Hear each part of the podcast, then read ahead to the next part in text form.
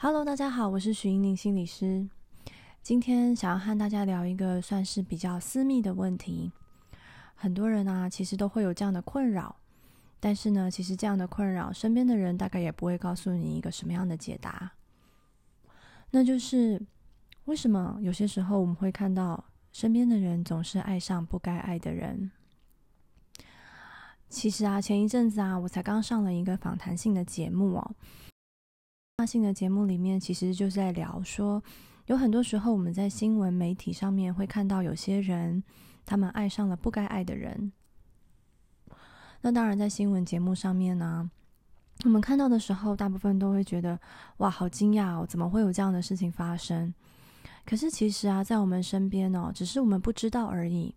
还蛮多人其实都会在不对的时间爱上了不对的人。或者是他们觉得他们在不对的时间，但是爱上了对的人，可是因为时间啦、关系啦，或者是对象啊，其实这样的感情啊，最终也可能会是无疾而终。对当事人而言，其实是一件蛮伤心难过的事情。那身旁的人可能也没有办法好好的支持他们，所以呢，在这样的感感情当中的人呢，其实是蛮寂寞、蛮孤单的。那这样的感情结束之后，当然留下来的也是很多很多的伤心的感觉。但是回过头来看哦，有时候这些人也会问自己：我怎么会变成这个样子？也就是说，这些人其实也觉得很纳闷：如果我一开始我就知道这是不该爱上的人的话，我怎么会让自己还走入这样的关系当中呢？那身旁的人当然也会有这样的疑问。他们可能会觉得，你怎么会做出这样子的一个判断和决定，然后让自己在这样的感情中受到很多的折磨和委屈，甚至是还要受到外在的一些价值评断，还有这些外在的啊各种的声音。哈，好，所以呢，其实今天呢，我是想要从一个比较心理学的角度，和大家来讨论这样子的心情，那不是要再做更多的批评和谴责。反而是我希望和大家讨论的是说，其实这样子的人，他们的心情或者他们的态度上面，可能是怎么样子的一个状态。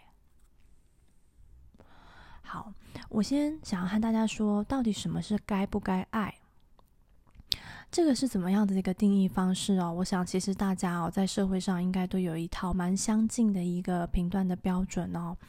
譬如说，有些人会觉得说：“诶，怎么可以在家人、亲戚之间呢产生所谓的情愫？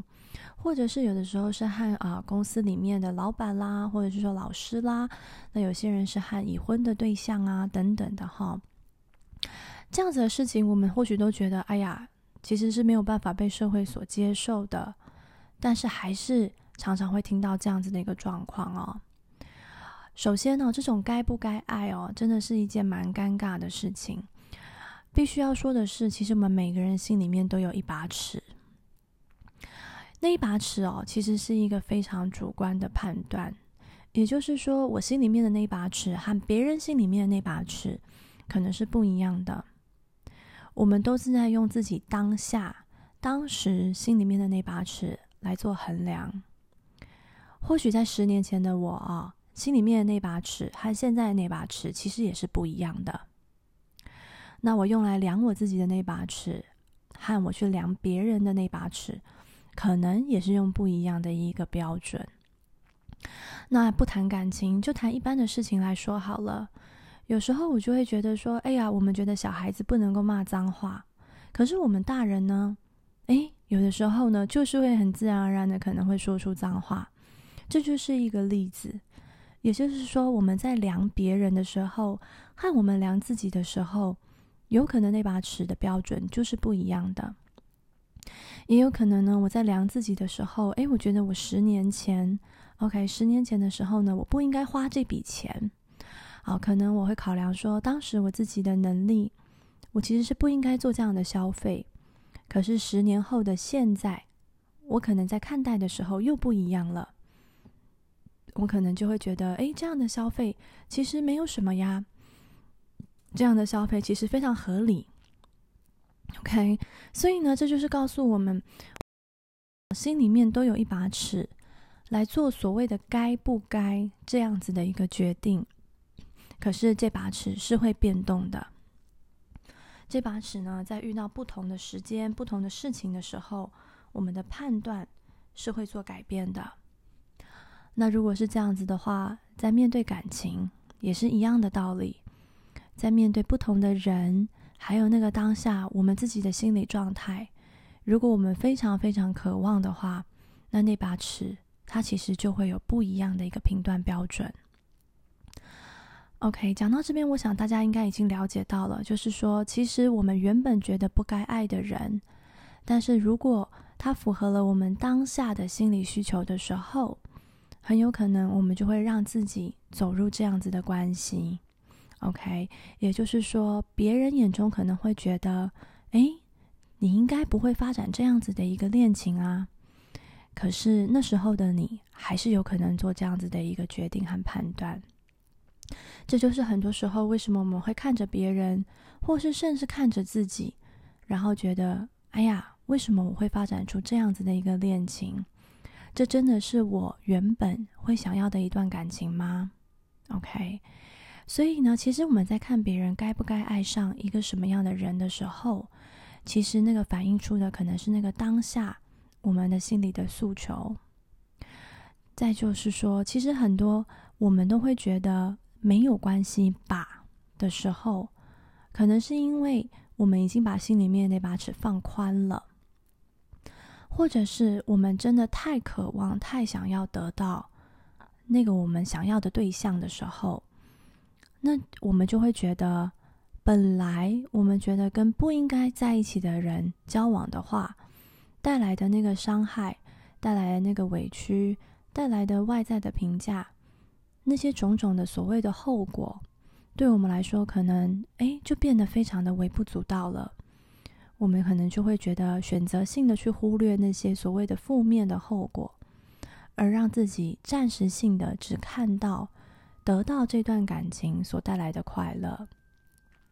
这是一个心里面的拔河。当心里面想要的那个动力拔河的时候，如果战胜了心里面的那个小恶魔。告诉我们不应该这么做的那些原因的时候，很自然的，我们的心就会带着我们的身体去发展这样的一段关系。当然啦，如果进了进入了这段关系之后啊，实际上带来的伤心、难过、委屈，或是种种让你觉得好像哎呀，我真是不应该留在这段关系里面，也就表示那时候在关系里面的快乐。已经没有原本那么多，心里面的快乐已经让我们渐渐觉得，好像那个拔河已经拔不过。我们在关系里面的难过和委屈的时候，自然我们也会想要放手。那个就是我们自己心里面的那把尺又改变了。所以，其实我们在看别人的时候，我们或许想说：“哎呀，你怎么会做这样子的事情，这样子的决定？”这时候，可能我们就忽略了，我们其实不是他的本人。